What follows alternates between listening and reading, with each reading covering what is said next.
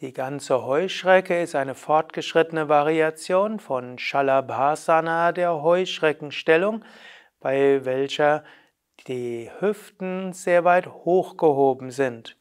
Ajana zeigt, wie es geht. Ausgangsposition ist die Bauchlage, Bauchentspannungslage. Von hier ausgehend gibst du das Kinn auf den Boden und du gibst die Arme unter den Körper.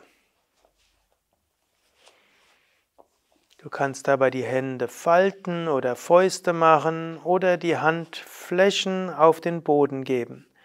Von hier kannst du jetzt in die Heuschrecke springen oder langsam hochkommen, je nach Flexibilität geht das.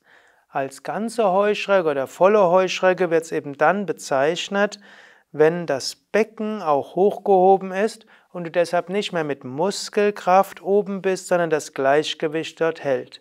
Von der ganzen Heuschrecke gibt es verschiedene Variationen. Hier hast du die ganze Heuschrecke mit gebeugten Knien und Fußsohlen auf dem Kopf.